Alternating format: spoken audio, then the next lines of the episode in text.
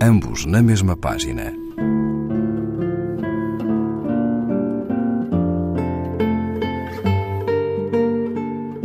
Um programa de Raquel Marinho.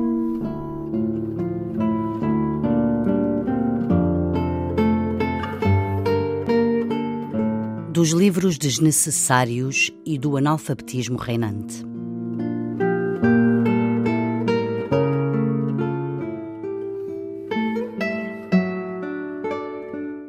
Nesta dança de loucos, vai à frente, num circo de papel que ilude e mente, o arraial da livralhada borbulhante num reality show alienante. O que hoje vende e enche as prateleiras de grandes superfícies, de lojas inteiras, são vidinhas, bem ou mal contadas, mas isso pouco importa às manadas dos que ainda leem, para o tempo enganar, e sair do passeio de mãos a abanar. Domina o cor-de-rosa, enredos bem urdidos que apanham todos os desprevenidos nos laços comoventes, nas baleias do sempre igual das telenovelas.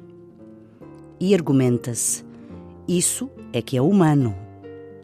Para que ler o que exige esforço insano? Isso é o que pedem as humanidades.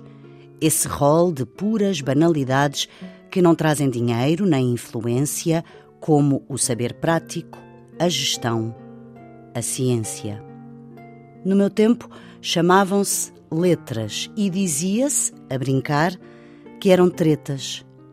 Mas a verdade é que nesse arsenal sempre esteve o saber não instrumental os rios do pensamento, as fontes da beleza, que agora a tantos causam estranheza, incluindo os que dele mais precisam, os políticos que outros terrenos pisam. Mas o humano, afinal, está nessa coisa estranha que hoje, ao que parece, já se não entranha. Por alguma razão, essas matérias se dizem ainda humanas e as lérias de que falam algumas cegas sapiências são o humus que, mais do que as ciências, dá corpo e forma àquilo de que este mundo mais precisa e que é simples no fundo. Deixar a ilusão das objetividades e abrir-se a outras possibilidades. E aqui estou eu, feito um pobre diabo, sabendo pouco ou nada ao fim e ao cabo e vejo a nova classe dos que fingem ler os tijolos que os mercados impingem, coisas fantásticas, vidas tão reais que só podem ser falsas. Livros tais são nadas vendidos por verdades.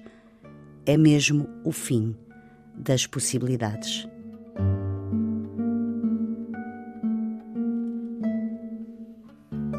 João Barrento, A Nave dos Loucos, página 61, edição Alambique. Ambos na mesma página.